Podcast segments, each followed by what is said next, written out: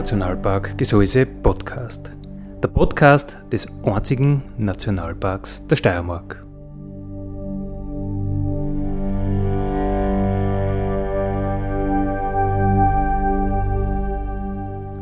Alle zwei Wochen neu mit Themen aus dem Nationalpark Gesäuse und aus der Nationalparkregion. Daddy,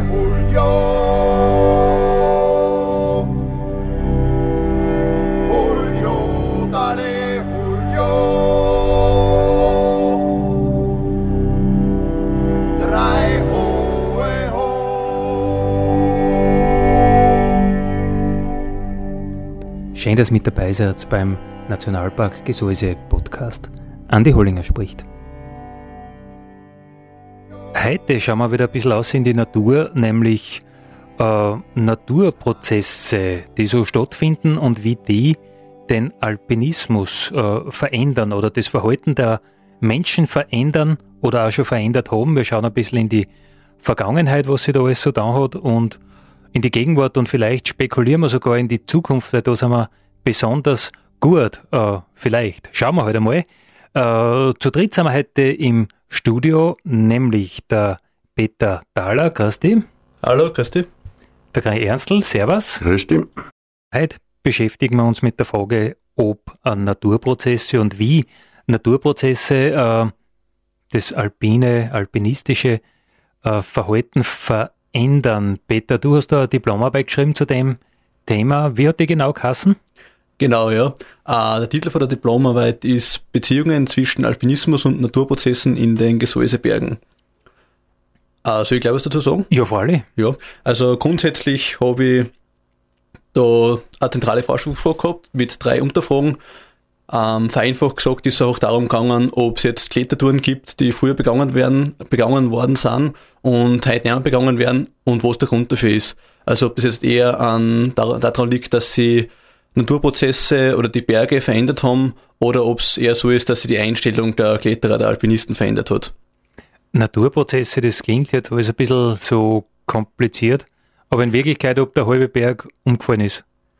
Obergefallen genau. ist, Steinschlag, äh, Bergsturz, Konnten aber genau, so sagen, Lawinen ja. sein oder so irgendwas. Richtig, es können auch Sachen sein, die in Zustich betreffen. Es kann zum Beispiel auch ein Windwurf sein oder solche Sachen. Oder ein Mur, der irgendeinen Steig weggerissen hat.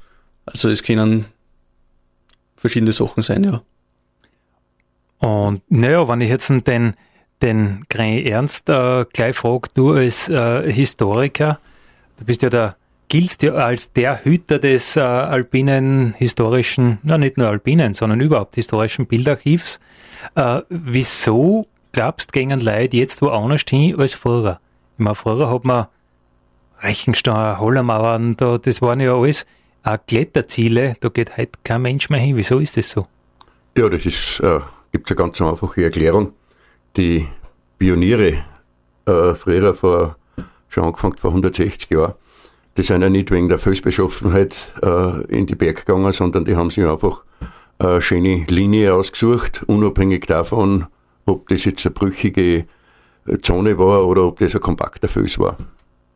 Naja, früher hat man wahrscheinlich auch gar nicht gewusst, äh, wie der Fels ist, weil wenn du irgendwo äh, eine Erstbegehung durch eine Wand machst, äh, weißt du das ja vorher nicht. Mhm, mh. äh, ich nehme mal äh, ein Beispiel her, das berühmte Duo Pfandl-Maischberger, die im Gesäuse so rund 16 äh, Erstbegehungen gemacht haben äh, und ähm, die Gunst der frühen Stunde nutzen haben können. Die sind halt einfach ins Gseis gekommen und haben nur, weil du gerade in, Reichen, in Reichenstein genutzt, äh, genannt hast, äh, die Nordostwand, die haben aufgeschaut, haben dort eine super schöne Linie gesehen und sind dort aufgekreuzt. Da würde heute kein Mensch mehr aufgekreuzen, weil das ist wirklich der ledige Bruch. Aber die Linie war schön. Und glaubst du, dass das früher nicht so brüchig war oder glaubst du, dass die Leute nicht so horglich waren? Die Leute waren nicht so horglich. Äh, Im Gseis äh, gibt es halt einfach äh, Zonen, die brüchig sind und schon immer gewesen sind und wahrscheinlich äh, zunehmend auch brüchig werden. Glaubst du zunehmend, zunehmend brüchig werden? Äh, ja, man merkt es auch jetzt gegenwärtig. Also, äh, wenn man allein in die vergangenen Jahre zurückschaut, äh, muss man schon vermehrte Felsstütze äh, verzeichnen. Ich nehme jetzt da als Beispiel äh, den legendären Felssturz jetzt vor kurzem im, äh, im Dachel, aber auch kleinere Felsstürze am Hausstein, in der Schüttmauern, äh, in der Frauenmauer. Äh, das ist also wirklich zunehmend häufig. Ja, das ist eh schon ein gutes Stichwort, wenn wir so alle Naturprozesse uns jetzt überlegen, die in unserer Zeit, also wo wir uns wirklich daran erinnern können, was bringen wir denn da zusammen? Ein paar hast schon aufgezählt. Planspitzen zum Beispiel, Nordwand, mhm. der Riesenfleck, der da überbrochen ist, fällt mir ein, äh, was, was, an was können wir uns noch erinnern? Oder, oder Windwürfe oder, oder, oder Vermurungen, immer Flitzen zum Beispiel, das ist ja der, der Paradegraben, oder? Vorher war die Flitzen, Flitzenschlucht, ein Dämenweg, du bist mit Kindern, mit Familien eingegangen, dann war das Riesenunwetter, äh, jetzt unbegehbar, nur mehr für die Bergrettung irgendwie in Notsituationen mit Seil gesichert.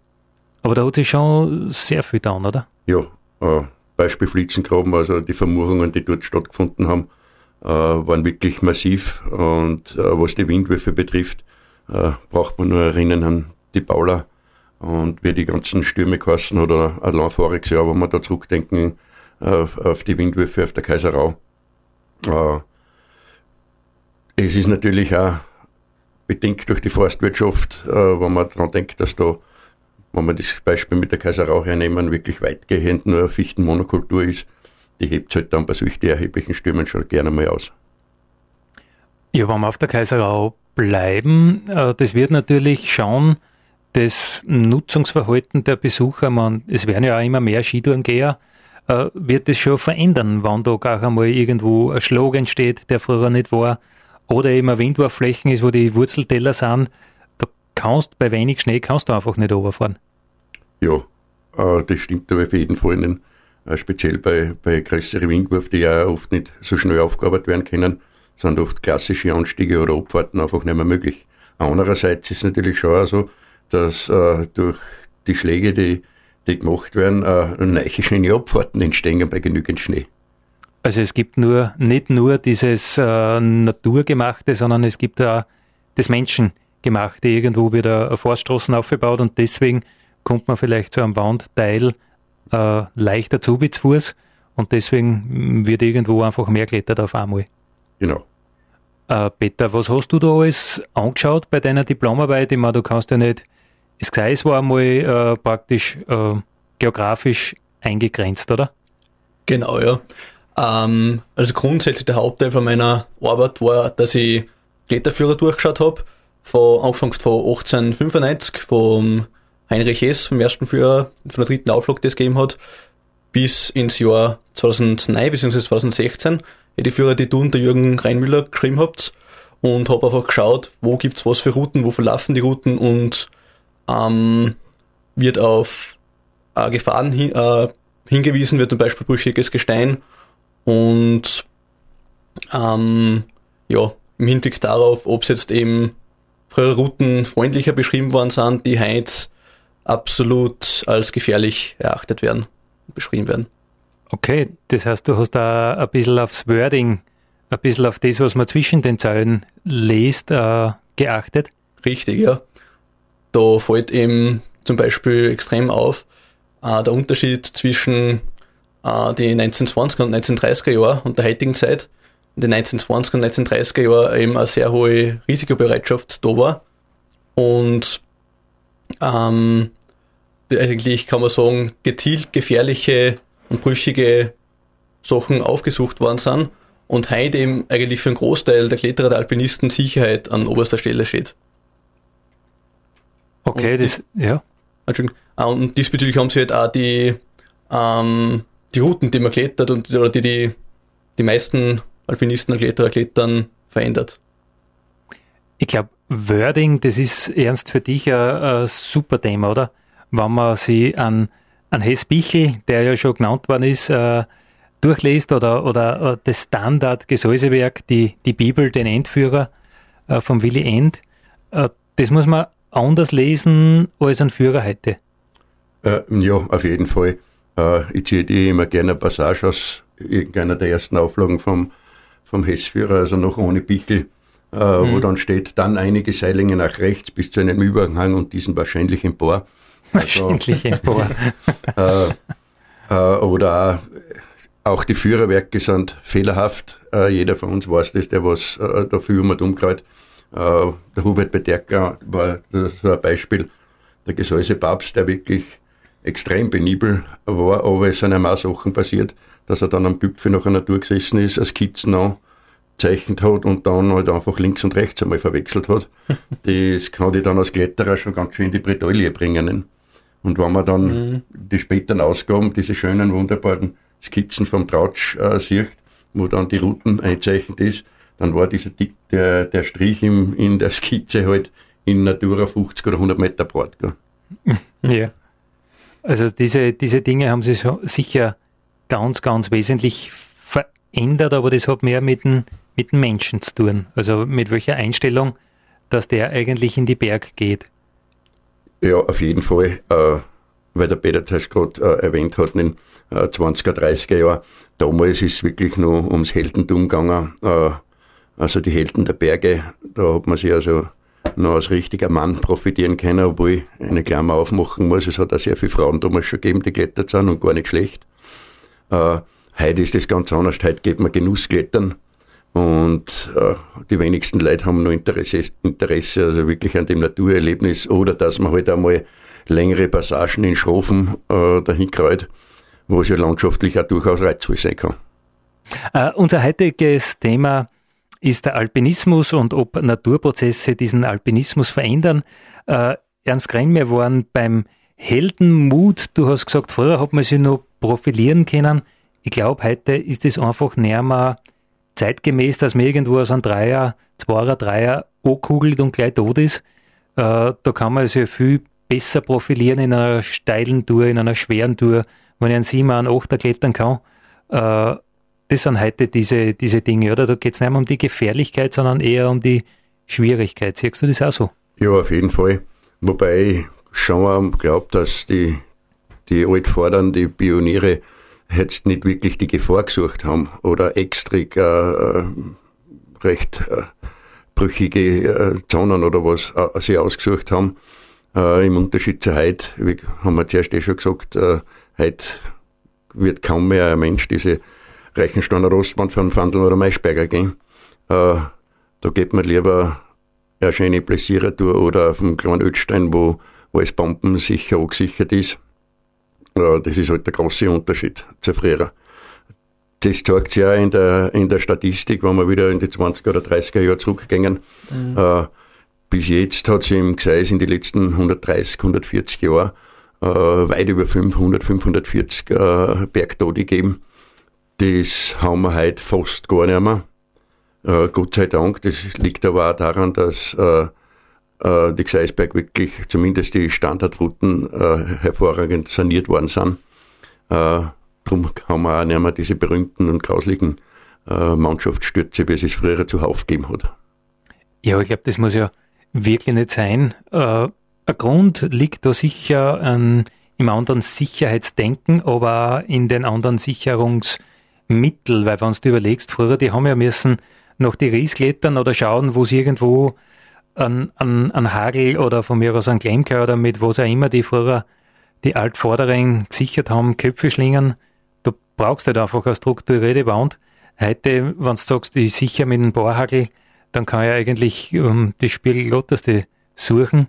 Und wenn man, du hast gesagt, kleiner Ötstein, wenn man nur das Beispiel hernimmt, wie gefährlich früher die kleinen Ötstein-Touren waren, die Touren am kleinen Ötstein, du hast eine ganze Säuling in so einer Wasserrunze nichts angebracht und viele von den Standplätzen waren ja auch nicht so, dass du gesagt hast, das ist hundertprozentig. Also, mh, mm, da war zwar der Föß gut, aber es war früher auch sehr, sehr, sehr, sehr anspruchsvoll. Ja, auf jeden Fall, eben speziell aus dem Sicherheitsgedanken. Man kann sich das gar nicht mehr vorstellen, äh, wie die Leute teilweise unterwegs waren. Ich habe selber im Zuge von Filmaufnahmen einmal, äh, bin ich mit dieser sogenannten Tscherkenschuhe gegangen. Das ist eigentlich unmöglich zu gehen. Also sobald du auf einer Felsplatten gestiegen bist mit den Schuhen, hast, bist du vier gekommen, als wenn du drei Schuhe. Also das ist schon unglaublich, äh, mit was für Methoden und mit was für ein Material die Leute unterwegs waren. Äh, Steinschlag, weil man bei dem Thema heute auch sind. Äh, allein in der Statistik, ich habe es jetzt nicht genau erzählt, aber es hat sehr, sehr viele Personen gegeben, die einfach durch Steinschlag äh, angestürzt sind und heute am Jansbacher Bergsteigerfriedhof li liegen, weil äh, die Methode, dass man sich äh, ein Heimat in, unter den Hut rein tut, aus Steinschlagschutz, das war halt auch nicht recht äh, zielführend. Kann man machen, hilft wahrscheinlich ein bisschen, aber irgendwann dann doch näher. Mhm. Äh, das heißt eigentlich, weil du die Schenkenschuhe angesprochen hast, eigentlich kannst du ja nur in die Schafen und umgraben mit dir, oder? Sobald du am, am, am ledigen Fuß bist, geht gar nichts. Ja, es ist sogar in die Schafen äh, auch problematisch. Also man glaubt nur, dass die so geschickt waren? Mhm. Äh, Gerade in die 20er hat es ja dann angefangen, dass umgestiegen sind auf die sogenannten Manchum-Botschen. Das waren leichte Lederschuhe mit einer Füllzullen drauf, die man sich in die Papierfabriken geholt hat. Äh, da ist es natürlich dann schon wesentlich besser gegangen.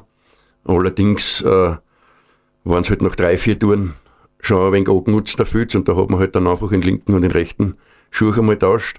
Und wenn es wirklich recht äh, plattig geworden ist, hat man sich gegenseitig auf die Schuhe aufgeludelt, weil wenn es feucht war, der Fütz, dann ist er halt ein bisschen besser biegt. dann dann geht es nur ein bisschen besser. Äh, Peter, zu welchem Schluss bist du gekommen bei deiner Diplomarbeit? Ähm, ja, eigentlich eh ganz eindeutig zu dem, dass sie die Naturprozesse, zumindest aus den Erhebungen, die ich gemacht habe, dass man nicht wirklich sieht, dass es irgendwo äh, sich da Großes verändert hätte, aber die Einstellung von den Kletterern, von den Alpinisten, Alpinistinnen eben extrem und halt, oder das beziehungsweise halt auch variiert hat, dass es halt immer Entwicklungen gegeben hat, einmal wieder hin zu mehr Risiko und eben in die letzten ja, 50, 60 Jahre immer mehr Richtung, Richtung Sicherheit. Also das heißt, äh, die Naturprozesse haben das Verhalten der Menschen nicht so sehr beeinflusst, zumindest bei uns? Ja, ich meine, es ist ähm, ein recht interessantes Forschungsfeld und schwierig zu sagen, weil für, für verschlechtertes Hochgebirge ist zum Beispiel einfacher oder sagen wir mal eindeutiger gibt schon wissenschaftliche Untersuchungen, Erhebungen, da hat man schon festgestellt, dass es äh, zu vermehrt Steinschlag und Felsstürzen gekommen ist, einfach weil der Permafrost zurückgeht. Das heißt, das dauert alles auf und dadurch wird das alles weniger fest und der Gletscher schmilzt da und dadurch kommt die Felswände alle weniger halt. Aber für ein nicht gletscherndes Hochgebirge gibt's da jetzt meines Wissens noch ähm, noch nichts, das, das bestätigen hat, aber es hast eben du, du gesagt, der Ernstl sagt und auch der, der Rhein-Müller-Jürgen zum Beispiel sagt, ähm, dass in den letzten 10, 15 Jahren glaube ich, wenn ich das richtig verstanden habe, gell, ähm, der Steinschlag mehr geworden ist und das ist schon, wenn das drei Leute unabhängig voneinander sagen, dann sagt das schon was aus. Und also da, und du hast da eine recht schlüssige Theorie dazu aufgestellt. Äh, willst du selber da bringen oder?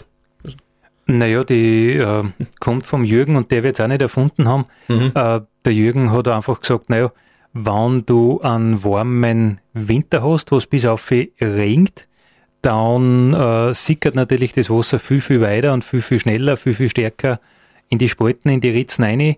Und naja, Winter heißt, es wird halt auch wieder mal kalt werden und es wird auch wieder mal gefrieren.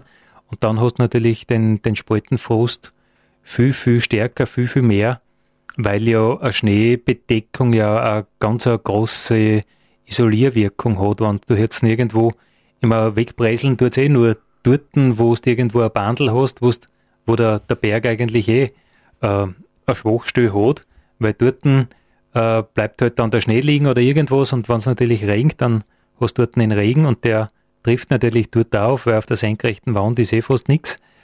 Und ja, dann kommt es natürlich da oder kann es viel leichter zu Frostsprengungen kommen. Die Theorie klingt eigentlich ganz, ganz plausibel, ganz glaubwürdig und wir sehen es ja jedes Jahr, dass eigentlich ganz große Fleck, äh, zum Beispiel Zinnhödel nordseitig, diese roten Ausbrüche, die zwar relativ frischen, äh, die man da in den letzten Jahren gesehen hat, also dass da doch immer mehr offenbar, oder vielleicht schauen auch mir besser, ernst, ein, ein, ein, ein äh, Zeichen des Älterwerdens ist ja auch, dass man ein bisschen rechts und links schaut, vielleicht.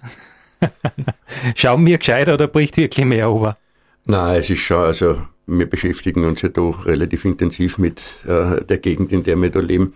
Äh, was mich betrifft, da bist du auch äh, der gleichen, äh, allein durch die Fotografie. Ich fotografiere jetzt da schon seit über 30 Jahren sehr intensiv und da äh, fällt dann, dann schon die, die Bilddokumente auf. Äh, natürlich jetzt nicht im Großen, so wie mhm. was er sehr Erfüllsturz auf der Bischofsmützen war, aber im Kleinen merkt man da schon sehr wohl, dass sie da äh, eben, wie man eingangs schon gesagt habe, vermehrt zu zumindest kleineren äh, Ausbrüchen überall kommt. Peter Thaler, du hast eine Diplomarbeit geschrieben zu Naturprozessen, zu äh, alpinistischem Verhalten. War da Geologie irgendwie ein Thema auch? Ja, äh, war sogar ein sehr großes Thema.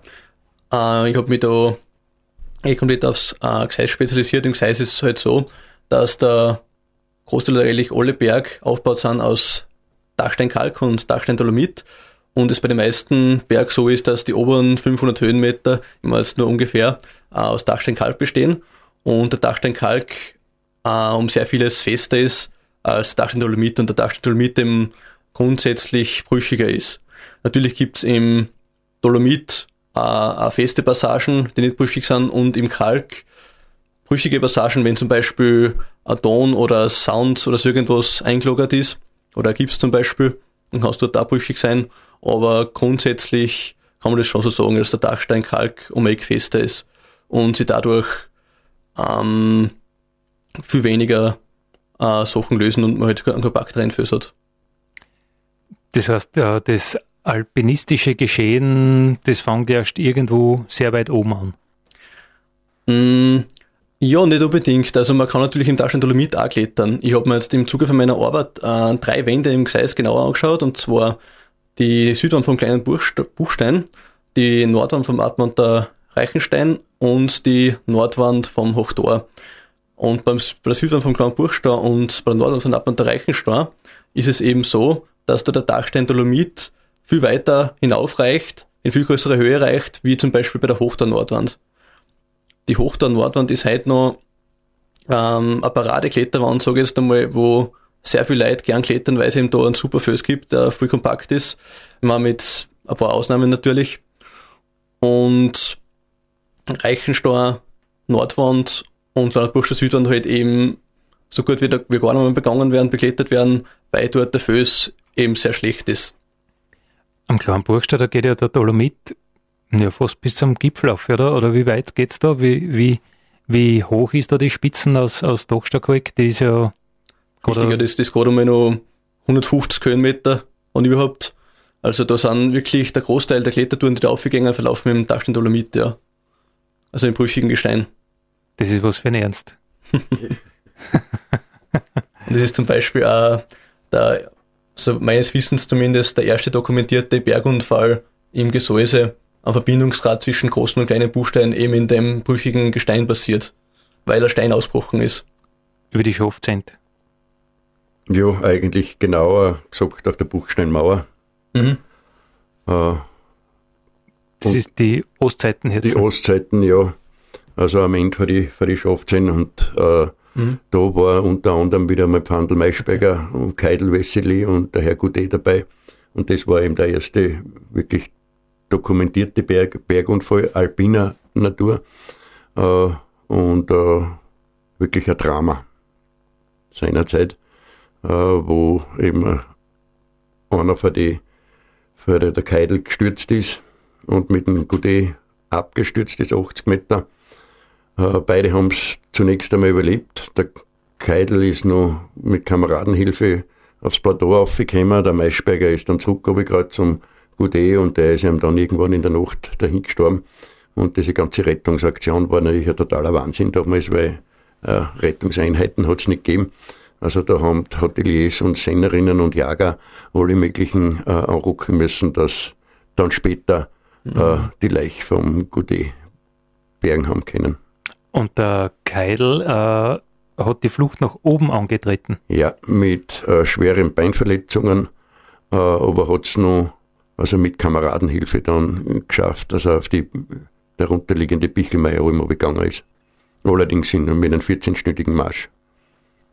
Okay, das heißt, die Ausrüstung war damals eigentlich so schlecht, dass man äh, Abseilen oder was man heute tat, äh, gar nicht in Erwägung gezogen hat. Nein, äh, auf keinen Fall. Also die Leute waren da schon mit modernsten Mitteln ausgestattet. Das waren diese einfachen Hanfseile, äh, bis zu 30 Meter lang.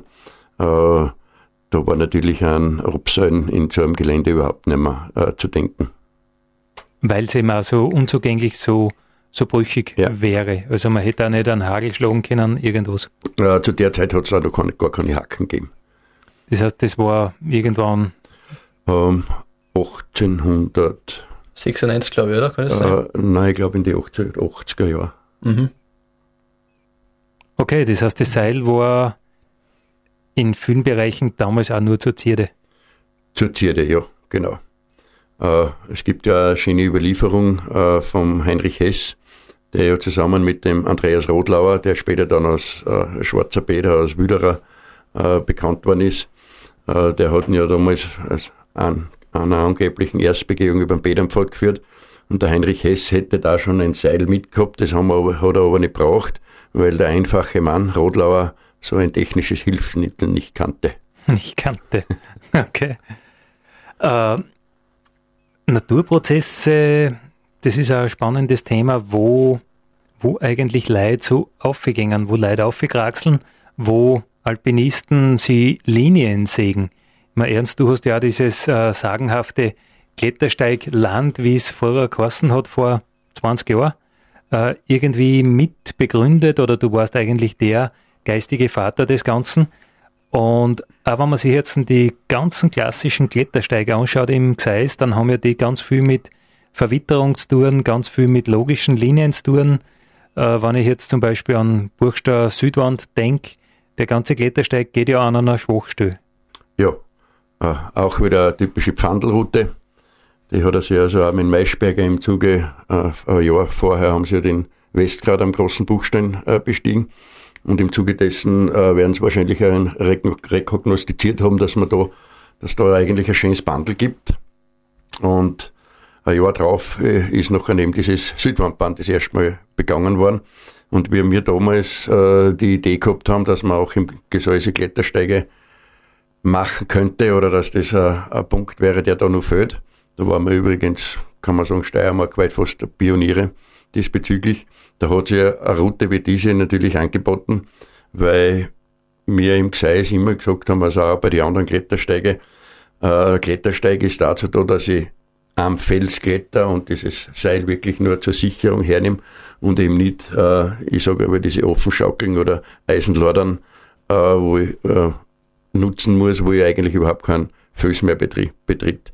Und da sind eben so diese alten Routen, äh, auch wie auf der Tieflimauer, diese Nord äh, Südostwand, wie sie früher geheißen hat, die haben sie halt da angeboten.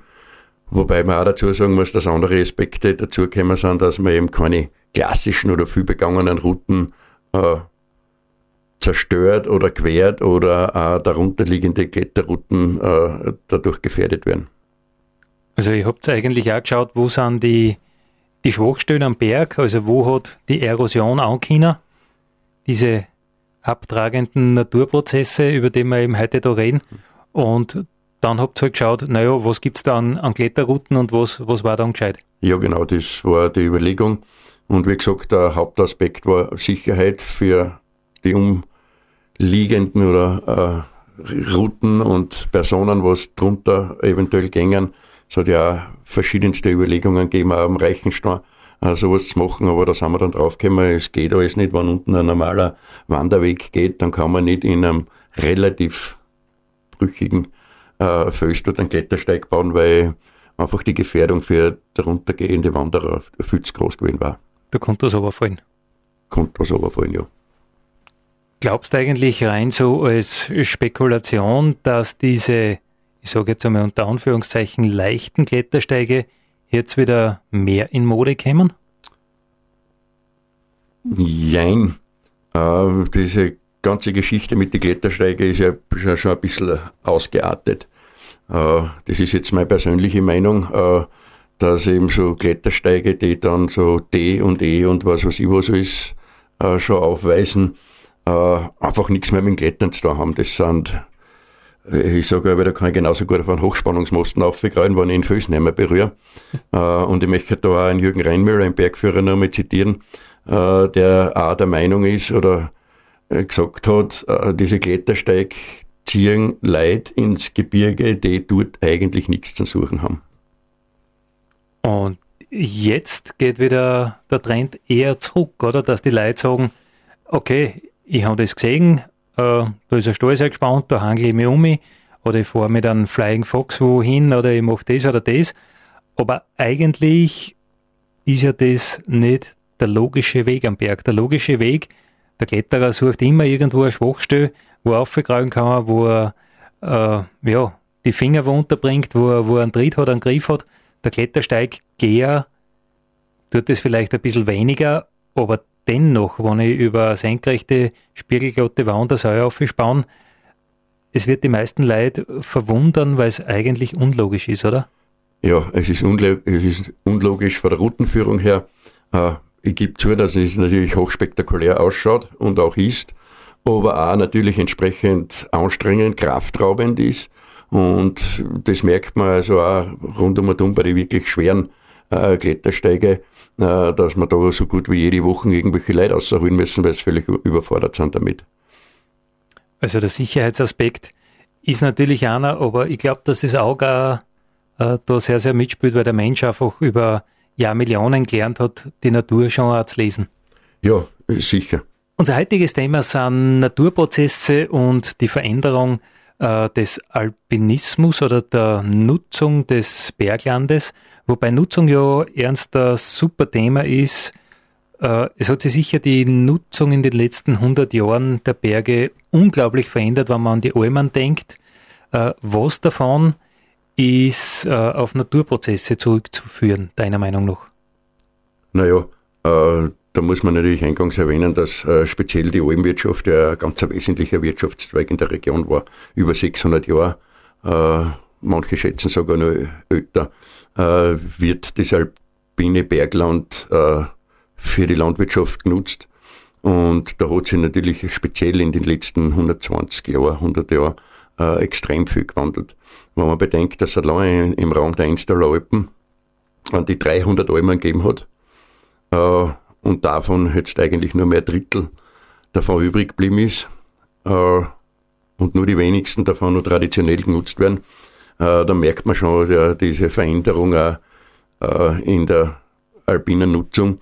Äh, andererseits, weil wir Naturprozesse äh, heute noch haben, äh, wenn man bedenkt, wie viel äh, Almen das quasi erwischt hat. Ich denke da zum Beispiel an die Stallgebäude im Hosselkar oder an den ähm, Grabnerstein oder am Hüpflingerhals, die der Schnee erdruckt hat, oder ganze Almen, wie die Iversanger Alm, äh, von Lawinen weggefegt worden sind. Also da hat sie äh, früher schon sehr viel da. Ähm, mittlerweile, da ich sagen, ja, ist die Gefahr mit den Lawinen also äh, wesentlich geringer, weil die, gerade was jetzt genannt worden sind, äh, da die Bauern dann schon äh, drauf geschaut haben, dass aus die Lawinenrinnen Rinnen rauskommen und die Standorte, wo man jetzt, äh, was ist denn ein Beispiel? Äh, die Gstadtmann Niederalm, äh, die hat es zweimal weggefegt und beim dritten Mal haben sie es halt dann um 200 Meter weiter äh, nach Westen hinbaut und seitdem steht sie dort jetzt seit auch 200 Jahren. Also der Mensch hat äh, ein bisschen dazulernen auch dürfen? Äh, ja, ganz sicher.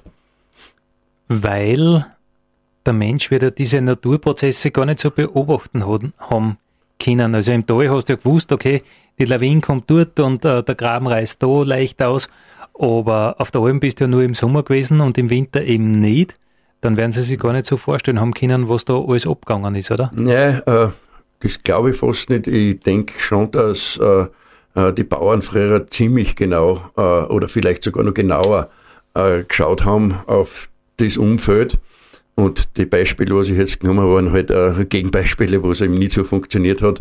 Aber äh, der Großteil äh, von diesen 300 Almen, sofern es nicht einfach verfallen äh, sind oder einfach dann so ab die 50er mit dem Bagger weggeschoben worden sind, dann äh, starten sie heute noch dort stehen, weil es eben in relativ sichere, auf relativ sichere äh, Plätze dann hingebaut worden sind.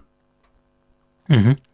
Das heißt, äh, manche Almen haben irgendwelche Lawinen, irgendwelche Sturmereignisse natürlich zerstört. Andere Almen sind wahrscheinlich durch Wasserknappheit auflassen worden. Ja, da gibt es auch Beispiele, äh, wobei ich dazu jetzt äh, dazu sagen muss, das sind meine Vermutungen. Äh, wenn man jetzt in die Hollermauern reinschaut, äh, da hat es ja ganze Ketten von, von Almen gegeben. Äh, war ja seinerzeit äh, das größte zusammenhängende äh, Almgebiet der Steiermark, was von der Hollingalm und dann Bosruck bis auf die Atmung der Hech mehr oder weniger durchgehend war.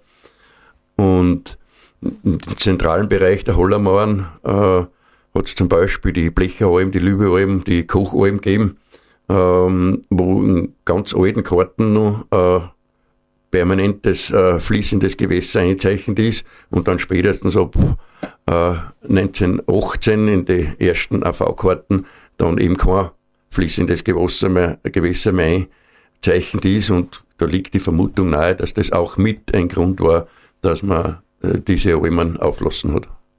Also Naturprozesse können ja schleichend vor sich gehen, dass er gewöhnt einfach jedes Jahr ein bisschen weniger Wasser gibt. Ja, freilich. Und versickert oder verschlagen durch äh, starke Regenfälle. Äh, da gibt es ja auch ein, einige Beispiele dafür. Peter, hast du solche Dinge in deiner Diplomarbeit auch berücksichtigt? Hast du über sowas auch nachgedacht, nachgeschaut?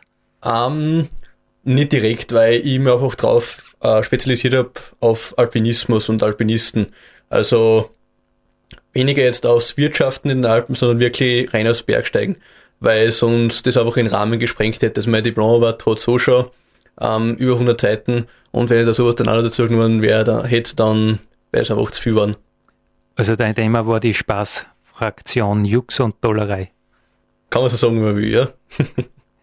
Heute schauen wir, äh, wie es Naturprozesse, äh, das Leben in die Berg verändert.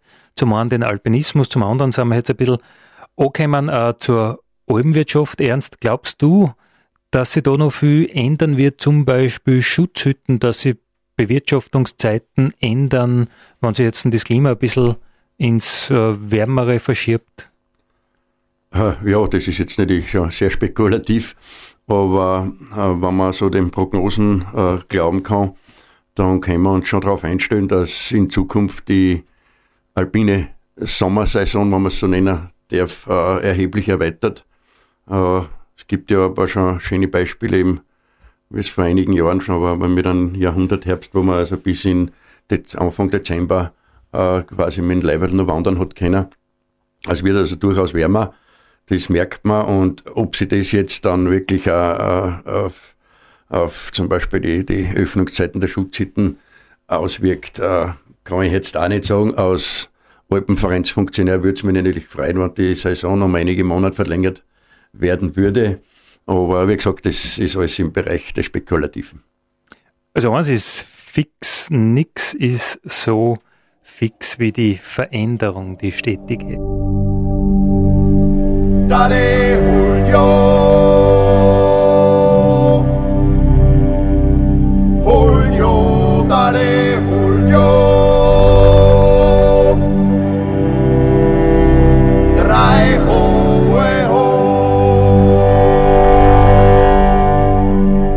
Das war der Nationalpark Gesäuse Podcast für heute. Ich freue mich, wenn ihr wieder mit dabei seid in 14 Tagen. Vielen Dank.